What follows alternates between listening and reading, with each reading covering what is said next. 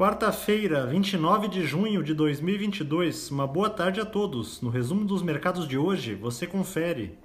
O Ibovespa terminou o dia em baixa de 0,96%, aos 99.622 pontos, impactado pelo mau humor dos mercados internacionais.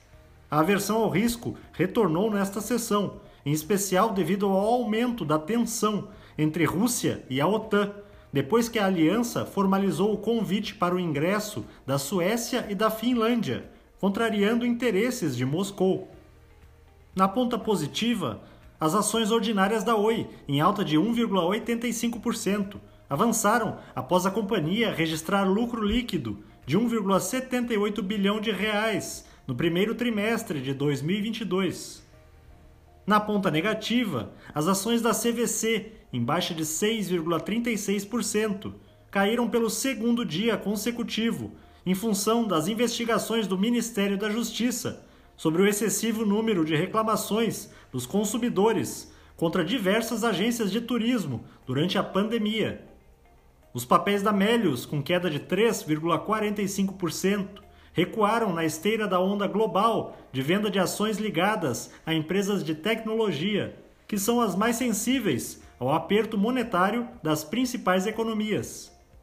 O dólar à vista, às 17 horas, estava cotado a R$ 5,19, em queda de 1,39%. Já no exterior, as bolsas asiáticas fecharam em baixa, repercutindo as perdas de ontem dos índices acionários norte-americanos, em meio às incertezas sobre uma possível recessão nos Estados Unidos. No Japão, o índice Nikkei caiu 0,91%. Na China, o índice Xangai Composto recuou 1,40%.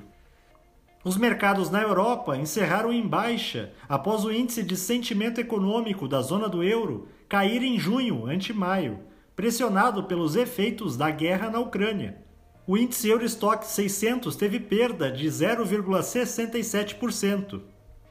As bolsas americanas terminaram de forma mista, embora o encolhimento de 1,6% no PIB dos Estados Unidos no primeiro trimestre, em números anualizados, mantenha vivo o temor de recessão na maior economia mundial.